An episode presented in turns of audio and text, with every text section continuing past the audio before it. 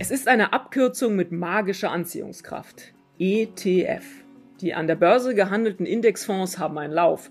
Allein 2020 sammelten europäische ETF über 100 Milliarden Euro ein. Was steckt hinter diesem Boom? Wie finde ich den richtigen ETF für meine Anlagestrategie und wie sicher ist die Anlage überhaupt? Das klären wir gleich ausführlich mit unserem Kollegen Dennis Krämer.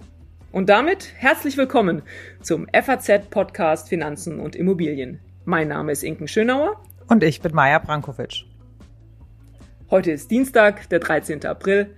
Schön, dass Sie dabei sind. Maja, wir machen ja jetzt erst Folge 5 unseres Podcasts und erfüllen mit dieser Folge schon richtig Leserwünsche. Es gibt so viele Anfragen in Sachen ETF, das zeigt einfach, wie viel Musik in diesem Thema ist, aber ehrlich gesagt auch, wie viel Unsicherheit bei diesem Thema herrscht. Man will da ja auch nichts falsch machen.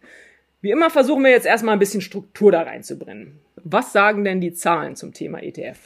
Ja, Inken, also die Zahlenlage ist fast so unübersichtlich wie das Universum der ETF selbst. Ich versuche es mal mit ein paar Fakten.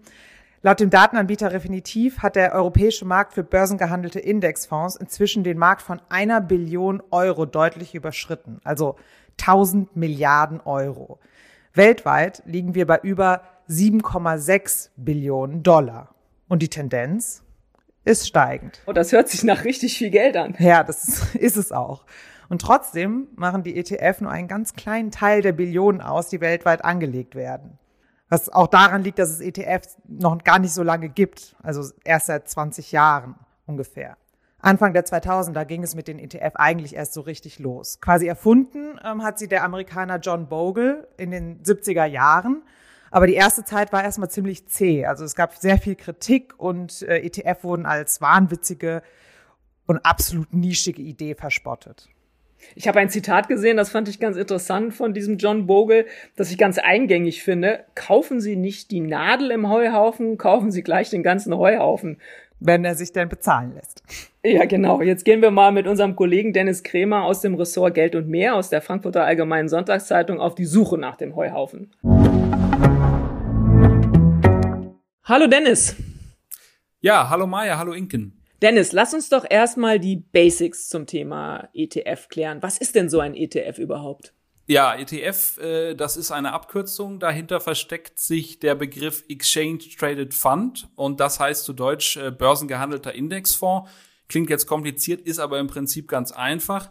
Äh, so ein ETF bildet die Wertentwicklung eines zugrunde liegenden Index ab. Also ich nehme ein leichtes Beispiel, den DAX der DAX steigt um drei Prozent, dann steigt mein ETF auf den DAX auch um drei Prozent, der DAX verliert drei Prozent, dann verliert mein ETF auf den DAX auch drei Prozent. Das ist das ganze Geheimnis. Was sind denn die Vorteile davon? Denn ich könnte doch auch direkt in einem Fonds des äh, DAX zum Beispiel investieren. warum muss ich denn jetzt so ein ETF kaufen? Ein sehr großer Vorteil ist, ähm, dass ich nicht abhängig bin von den Fähigkeiten der Fondsmanager. Natürlich würde jeder Fondsmanager mir immer erzählen, er ist ganz großartig und er schafft es, den Markt zu schlagen, wie es immer so schön heißt, und die richtigen Aktien auszuwählen. Man muss sagen, das schaffen auch einige, aber eben nicht auf Dauer. Auf Dauer kann man in zahlreichen Studien nachweisen, dass das kaum jemandem gelingt. Und deswegen ist es einfach eine gute Idee zu sagen, ja, dann kaufe ich mir halt einfach den Durchschnitt. Ich bin dann vielleicht nicht in jedem Jahr der Beste mit meinem ähm, ETF, aber ich bin auch nicht der Schlechteste. Und ein zweiter Vorteil, ähm, das wären die Gebühren, die Kosten, die sind einfach unglaublich niedrig. Man muss sich einfach mal so vorstellen, ein klassischer Aktienfonds, der kostet ähm, in der Regel 1,5 Prozent Gebühren. Das heißt, wenn ich äh, 1000 Euro anlege, sind das 15 Euro.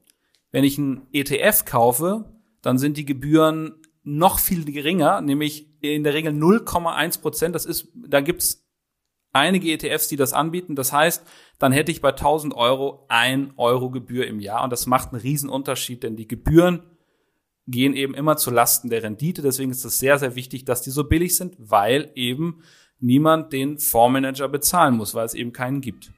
Also wenn du jetzt sagst, ein Euro, wenn ich 1000 Euro investiere, das klingt ja nach verschwindend geringen Kosten. Äh, ist das alles, womit ich rechnen muss? Oder kommt dann, wenn ich dann erstmal losgelegt habe, dann noch so irgendwelches Verstecktes an Gebühren, ähm, das ich vorher vielleicht gar nicht so gesehen habe.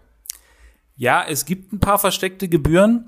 Die gibt's allerdings auch bei klassischen Fonds. Also deswegen muss man sagen, die, die Indexfonds haben oder die ETF haben diesen Riesenvorteil, dass sie im Vergleich zu den klassischen Fonds billiger sind. Was sind die versteckten Gebühren? Zum Beispiel Handelskosten äh, äh fallen an natürlich, wenn ich jetzt ständig meinen ETF kaufe und verkaufe an der Börse, dann entstehen mir dadurch Kosten das ist zwar irgendwie verführerisch natürlich, aber eigentlich der Grundgedanke wäre auch, dass ich den ETF sehr lange halte und einfach gar nicht hingucke. Ähm, ist manchmal ein bisschen schwierig, weil eben ein, weil man diese Instrumente halt ständig handeln könnte. Das heißt, man könnte versucht sein zu sagen, ach komm, jetzt probiere ich mal, vielleicht läuft gerade der amerikanische Aktienmarkt besser als der deutsche oder so. Das heißt, man kann damit auch spielen, aber da, ich persönlich würde sagen, da geht der Vorteil ein bisschen weg ähm, nämlich ähm, dieser doch sehr, sehr ähm, niedrigen Kosten. Das mache ich mir dann selber ein bisschen kaputt. Das heißt, so zum Daytraden oder so sind ETF tatsächlich nicht gehalten äh, oder geeignet, äh, oder? Also das ist oh. sehr interessant. Äh, das ist echt eine interessante Frage, weil man hat äh, verschiedene Online-Banken haben mal gemessen, was wird eigentlich mit ETF gemacht. Und in der Tat, die Leute machen viel Daytrading damit, die haben Lust dazu. Das macht vielen Spaß aber man sollte es nicht sich, äh, das ist keine, aus meiner Sicht keine gute Idee, weil der Kostenvorteil äh, besteht eben nur, wenn ich wenig handle und auch sonst versuche ich ja auch wieder zu sagen, ah, ich bin eigentlich so eine Art Fondsmanager und weiß, ah, morgen sind die deutschen Aktien besser und am Freitag die amerikanischen. Und ja, ich persönlich würde immer sagen, das ist ganz, ganz schwer, das gelingt nur den wenigsten und ähm, ich würde mir diesen Vorteil der ETF nicht kaputt machen. Aber wer Lust drauf hat, kann natürlich. Ist ja auch vielleicht Macht ein bisschen, bisschen schwierig nebenher, neben der Arbeit dann auch noch mit ETFs Day zu traden. Also ja, genau. wer einen Vollzeitjob hat, sollte das nicht machen. Das heißt, ich kaufe und halte und ähm, schaue meinem Geld dabei zu, wie es sich vermehrt. Ähm, jetzt sehe ich dann aber, wenn ich mal ja vorhabe, ein ETF dann zu kaufen in meinem Depot, dass es ja ganz viele verschiedene gibt. Das heißt, äh, wenn ich jetzt äh, daran gehe und sage, ich kaufe und halte, welchen kaufe ich denn da? Ja, das ist natürlich die, äh, 100, äh, wie sagt man, die eine Million Dollar Frage. Aber es gibt auf jeden Fall ein paar Tipps, die man geben kann. Der wichtigste Tipp, würde ich sagen, ist, ich muss mir ähm, überlegen, welchen Index ich auswähle. Ja, also es gibt natürlich auf der Welt sehr, sehr viele äh, äh Indizes. Ähm, äh, die ETF-Anbieter haben irgendwann auch entdeckt, dass es sich natürlich für sie lohnt, äh, ein bisschen mehr Gebühren zu nehmen und spezielle äh, Indizes sich auszudenken. Das wär, würde ich nicht empfehlen. Ich würde für Einsteiger immer sagen, nehmt bekannte Indi Indizes. Das Wort ist ein bisschen blöd. Ich sage manchmal lieber Börsenbarometer ähm, weil man da die, äh, die Entwicklung, die Wertentwicklung gut verfolgen kann. Was wäre ein Beispiel? Also man könnte jetzt sagen, S&P 500 in den USA ist ein sehr großer, breiter Index, breit im Sinne von enthält viele Werte. Das ist gut. Äh, DAX, da könnte man sagen, mh, hm, ja klar, bekannt, aber hat halt nur 30 Mitglieder, demnächst 40. Mein persönlicher Tipp wäre, ähm, das kann man machen, aber besser einen breiteren Index auf deutsche Aktien zu nehmen. Es gibt zum Beispiel den sogenannten MSCI Germany, der hat 63 Mitglieder oder in Europa nicht den Eurostox 50, der hat nur 50 Mitglieder, sondern den äh, Stocks Europe 600. Also sehr wichtig, welchen Index wähle ich. Und dann noch zwei weitere Dinge. Wir hatten schon über die Gebühren gesprochen. Die sind auch bei ETF unterschiedlich. Das heißt, wenn ich einen billigeren nehmen kann, nehme ich den billigeren.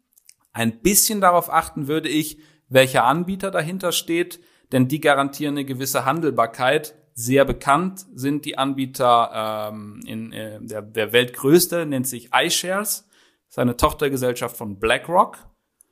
Sehr groß, sind auch nicht alle nur toll, die äh, Indexfonds, aber äh, die Handelbarkeit ist garantiert, würde ich sagen in, es gibt Vanguard und es gibt in Deutschland die DWS-Tochter nennt sich X-Trackers. Also äh, große Indizes, niedrige Gebühren und vielleicht ein relativ bekannter Name, das wäre schon mal ganz gut. Und dann nur einen ETF oder lohnt es sich, macht es Sinn, dann im Portfolio gleich mehrere ETF zu haben? Ja, also ich persönlich würde nicht zu viele nehmen. Ähm, dass die Branche würde das natürlich lieber anders haben, aber ich würde vielleicht, also wenn man Spaß dran hat, kann man da einiges kombinieren. Aber ich würde persönlich würde sagen, es reichen vielleicht, es reichen vielleicht zwei, drei. Es kann ein Aktien-ETF äh, äh, sein und man kann sich auch ein Anleihe-ETF dazu kaufen. Die sind ein bisschen komplizierter, aber manchmal für ein Portfolio gar nicht so schlecht, die beiden zu kombinieren und ähm, ja, es gibt natürlich noch einen sehr bekannten, ähm, da müssen wir vielleicht noch mal drüber sprechen, das sind der sogenannte MSCI World. Habt ihr vielleicht auch schon mal ähm, mhm. gehört. Ist ja so der bekannteste, ähm, ne? Oder das, den man ja. immer hört. Und da gibt's ja auch tausende verschiedene. Ist gut, dass du das ansprichst. Lass uns, lass uns über den mal sprechen, weil sich da auch so ein bisschen so die Frage stellt, also gleich über den MSCI World, aber auch die anderen Indizes, die es gibt, die es von den verschiedenen Anbietern gibt. Es gibt ja dann ein ETF, du hast die, hast die Firmen genannt, vielleicht von Vanguard oder vielleicht auch äh, von, von iShares. Unterscheiden die sich dann in den, in den Gebühren oder äh, ist das immer der gleiche ETF, in den man dann rein investiert? Da gibt's ja äh, ein, ein riesiges Universum mit dem immer gleichen Index, sage ich mal. Ja, es gibt ja wahrscheinlich ja. hunderte DAX-ETF oder hunderte MSCI World äh, ETFs. Ja, also MSCI World ist ein, ist, ein, ist ein guter Punkt, weil das ist eigentlich aus meiner Sicht einer der besten Indizes. Gibt zwar auch Leute, die da widersprechen, äh, aber man muss genau hingucken. So, was ist der ursprüngliche MSCI World? Das ist ein Index, der hat 1600 Aktiengesellschaften drin. Und das ist schon mal toll, weil es ist einfach sehr breit, breit gestreut. Da weltweit? eigentlich kaum. Ist das weltweit? Oh, das ist interessant.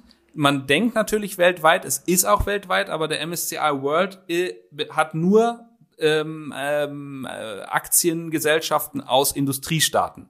Aus 23 Industriestaaten. Das ändert sich immer mal wieder. Das ist eine äh, Definition des Indexanbieters MSCI. Aber um es mal plastisch zu machen, ähm, China gehört zum Beispiel nicht dazu. Ähm, wenn ich jetzt sage, ja, aber China ist doch für mich der Aktienmarkt der Zukunft oder so, dann gibt es eine Alternative, die ich auch empfehlen würde. Das ist der MSCI World All Countries. Der hat äh, 23 Industriestaaten wie der andere Index, aber auch 27 Schwellenländer drin und insgesamt 3000 Mitglieder. Also das kann man eigentlich kaum noch toppen. Das ist, glaube ich, ich glaube, das sind 80, 85 Prozent der weltweiten Marktkapitalisierung.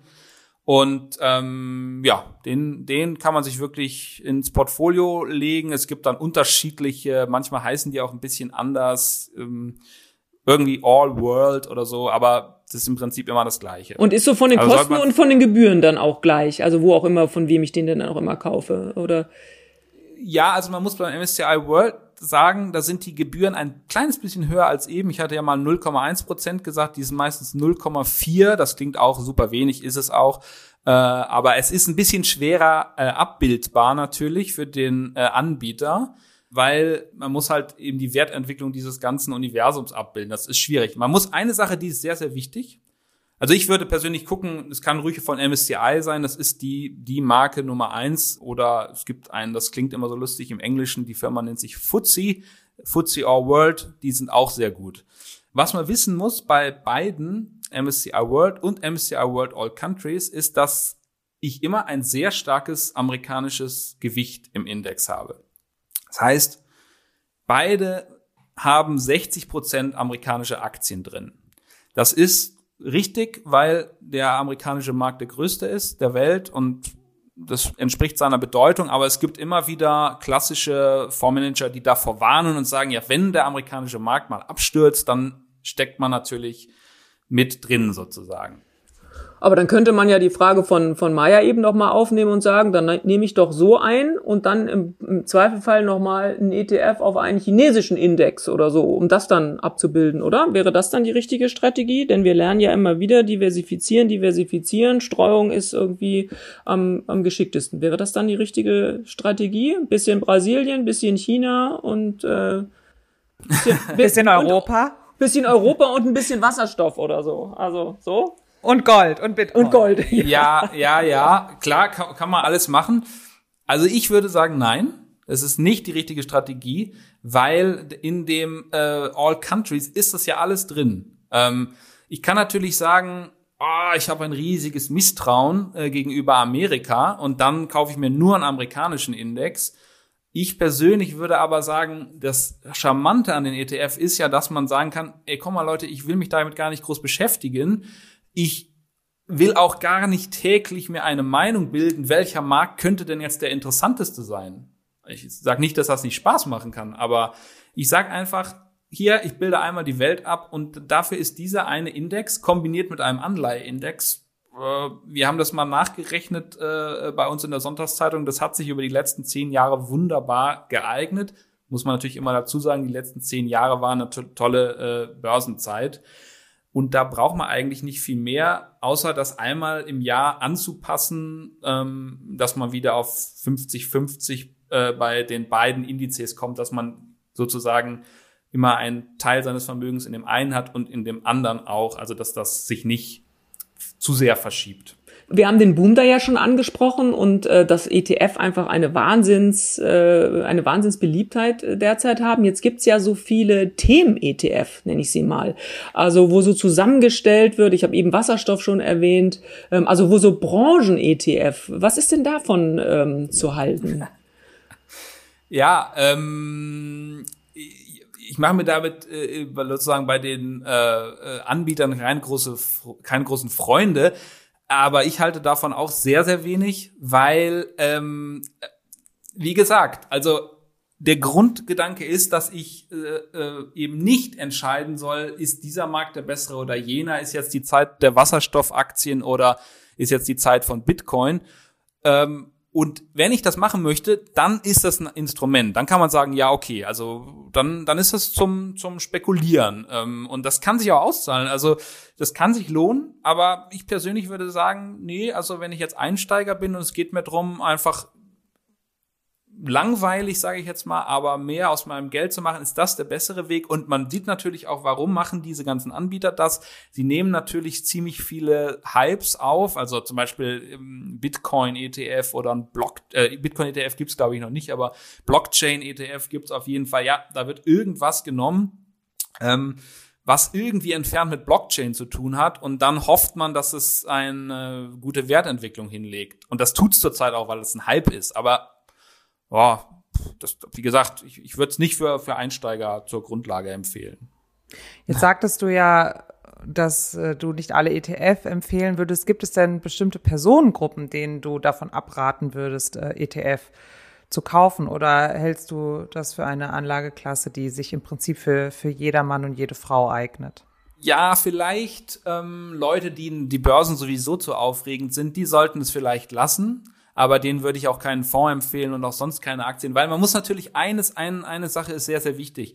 Also ein entscheidendes Risiko von ETF, worüber wir jetzt noch nicht gesprochen hatten, ist, äh, ich gehe natürlich mit dem Markt drauf. Das heißt, wenn sich der DAX toll entwickelt, der MSCI World toll entwickelt, dann entwickelt sich auch mein ETF toll. Aber wenn ich sowas habe wie äh, die ähm, Corona, äh, äh, der Corona-Crash im letzten Jahr, dann geht er natürlich auch voll runter. Also äh, da gibt's keine Absicherung und nichts.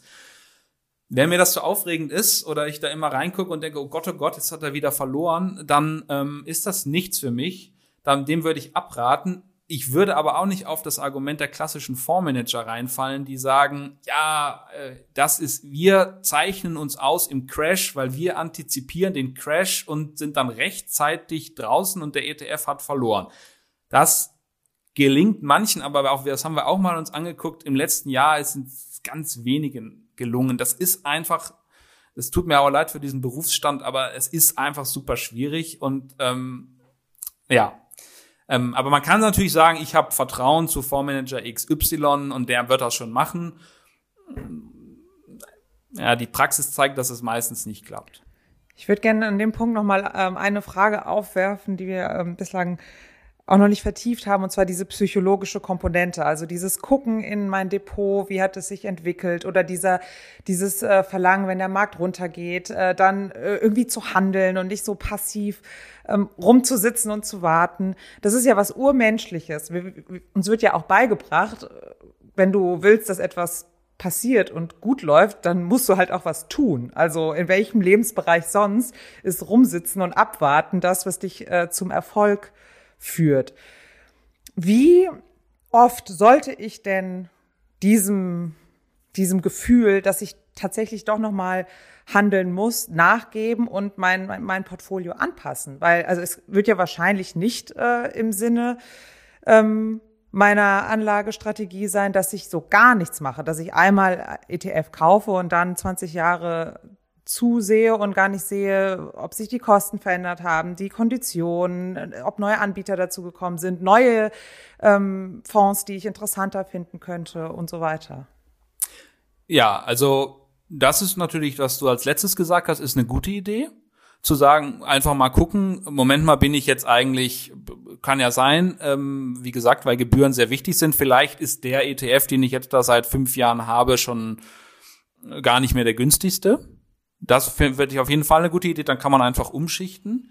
Dann verkaufe ich einfach, oder? Dann verkaufe ja, ich den genau, einfach. Richtig, verkaufen, dann kaufe ich mir einen anderen. Das geht ganz einfach. Und ähm, auch wichtig ist sozusagen, man sagt, damit sich das Risiko im Portfolio nicht verändert, da, das nennt man dieses Rebalancing. Das heißt, dass man immer mal wieder guckt, da sagen wir mal, ich habe einen Aktien-ETF und einen Anleihe-ETF und ich sage, ich möchte beide zu 50 Prozent im Portfolio haben und jetzt haben sich die Aktien super entwickelt.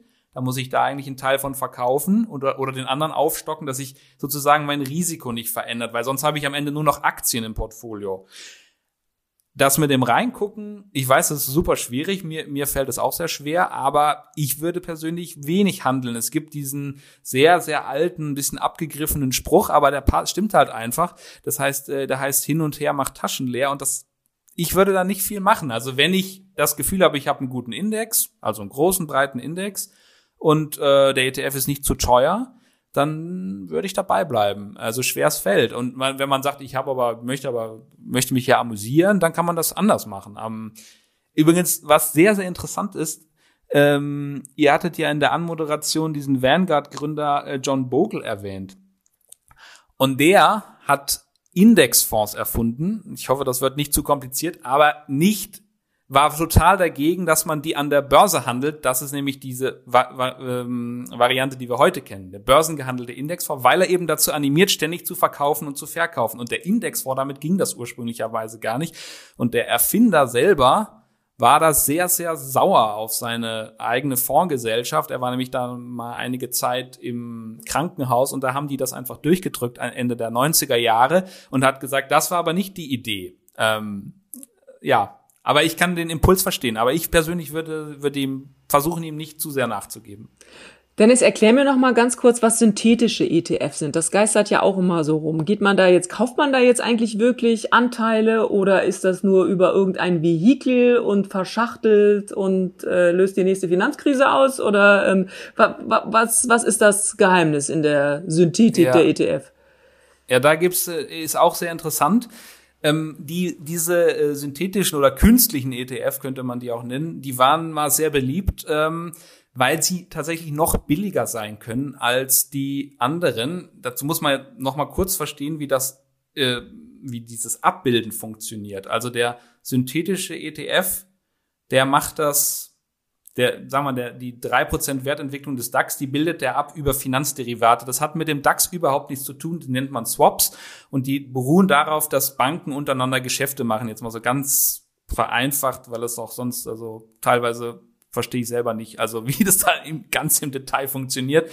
Ähm, da gab es dann ein großes Misstrauen gegenüber in der Finanzkrise und danach, weil man gesagt hat, naja, die Banken, die haben sich ja alle nicht mehr untereinander vertraut und dann hat sich diese, diese synthetischen ETFs sind dann etwas in den Hintergrund gedrängt worden, weil eben die Leute äh, denen nicht mehr getraut haben und was wir heute haben, ist, dass es die nicht mehr obwohl die bill noch billiger sein könnten, gibt es die nicht mehr so in so großem Maße. Was wir heute haben, ist, dass die Anbieter genau die Aktien im Verhältnis kaufen, in dem, äh, äh, nach dem Gewicht kaufen, das sie im Index haben. Und sie kaufen das, richtig physisch die Aktien. Ja, das, die kaufen mhm. richtig physisch mhm. die Aktien, deswegen gibt es da auch einen anderen Ausdruck noch für, der nennt sich, also physisch replizieren, klingt auch wieder kompliziert, aber sie kaufen die Muss man allerdings auch noch dazu sagen, auch nicht äh, immer bei so diesen ganz, ganz großen Indizes äh, MSCI World All Countries mit 3000 äh, Werten. Da lassen die manchmal, die nennen das dann Sampling, kleine, einige Werte weg und sagen, naja, aber du hast ja die Wertentwicklung. Also da, aber es ist ein sehr, sehr großer Unterschied. Und aber ich persönlich würde sagen, diese synthetischen ETFs, die sind etwas, ähm, ja, denen wird ein bisschen Unrecht getan. Mhm. Aber Jetzt lass uns zum Schluss vielleicht noch mal ganz kurz zu den Risiken kommen. Und du hattest es ja auch schon ein bisschen angesprochen in der Diskussion darum, können eigentlich durch diese ETF derzeit eine Blase irgendwie entstehen? Was ist so das größte Risiko, was ich damit habe? Können so ETF ausfallen? Also wir haben ja, du hattest schon den Wertverfall angesprochen. Der natürlich, klar, wenn ich einen ETF auf dem DAX äh, habe und der DAX schmiert ab, dann ist mein ETF dann natürlich in dem Augenblick auch erstmal nichts mehr wert. Also das, das Risiko sollte jedem klar sein. Aber kann da momentan in dieser Industrie demnächst was platzen, was wir alle noch nicht vorhersehen? Also ganz grundsätzlich ausfallen kann jetzt mal rein rechtlich gesehen ein ETF nicht. Natürlich, ich kann, der Anbieter könnte theoretisch pleite gehen, aber dann ist das wie beim klassischen Fonds, das ist Sondervermögen und es ist erstmal geschützt. Sagen wir mal, wenn jetzt die ganze Welt auf einmal ausfällt, ist immer die Frage, wie geschützt ist alles, aber würde ich jetzt mal nicht von ausgehen. Jetzt dieses Blasenargument ist ein sehr stark, äh, sehr stark ähm, diskutiertes. Woher kommt das? Äh, es kommt natürlich stark auch aus der traditionellen Fondsmanagerbranche, die ja irgendwie erklären müssen, warum es sie noch geben muss.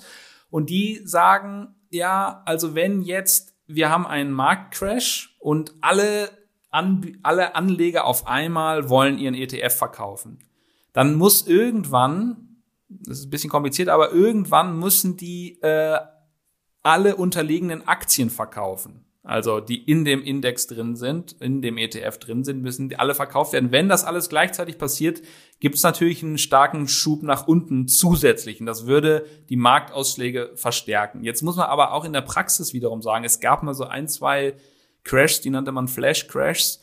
Hat man, ist man bis heute nicht sicher, ob die ETFs die ausgelöst haben oder nicht. Letztes Jahr ja, kann sein, aber also es gibt meines Erachtens keinen praktischen ähm, Beweis dafür, dass es wirklich so ist. Es hat auch damit zu tun, ähm, dass natürlich die äh, ETFs gemessen am gesamten Anlagevermögen immer noch, äh, ich glaube, maximal 20 Prozent ausmachen. Aber wie gesagt, man weiß es nicht. Es gibt, gab keinen Praxistest. Bislang würde ich sagen, ist aber ja, würde ich da nicht, würde ich mich nicht zu sehr davor fürchten. Ja, das ist doch mal gut, dass wir uns mal vor was nicht fürchten müssen. Also was ich auf alle Fälle mitnehme, Dennis, ist hin und her macht Taschen leer. Insofern ganz, ganz herzlichen Dank für das Gespräch. Super interessant. Dank dir. Danke euch. Ja, jetzt kommen wir noch zu unserem Ding der Woche. Inken, was hast du heute dabei? Mein Ding der Woche sind Immobilien auf Mallorca. Oh, das lässt träumen. Wie kommt es dazu? Ja, das Lustige ist, es gab dieser Tage eine Studie, dass zwar die Verkaufsabschlüsse 2020 drastisch gefallen sind, die Durchschnittspreise für Ferienwohnungen auf Mallorca aber um über 14 Prozent gestiegen sind. Trotz Corona? Ja, wohl eher tatsächlich wegen Corona. Die Leute träumen, wie auch du, Maya, vom Homeoffice am Meer. Und das machen wir jetzt auch mit den ETFs zur Immobilie auf Mallorca. Bist du dabei, Maya? Ja, gerade würde mir auch schon eine Immobilie in der Wetterau reichen, damit ich nicht mehr meine eigenen vier Wände sehen muss. Aber Mallorca, next step. Okay, für die Finanzierung haben wir ja jetzt schon mal gesorgt, auf alle Fälle mit den ETF. Und das war's dann auch schon wieder mit unserem FAZ-Podcast Finanzen und Immobilien. Falls Sie Fragen haben oder Anregungen, schicken Sie uns doch eine E-Mail an podcast.faz.de. Wir freuen uns, wenn Sie uns eine Nachricht schicken und natürlich auch, wenn Sie uns abonnieren. Uns kann man überall hören, da wo es Podcasts gibt. Machen Sie es gut und bis nächste Woche. Und machen Sie was aus Ihrem Geld. Tschüss.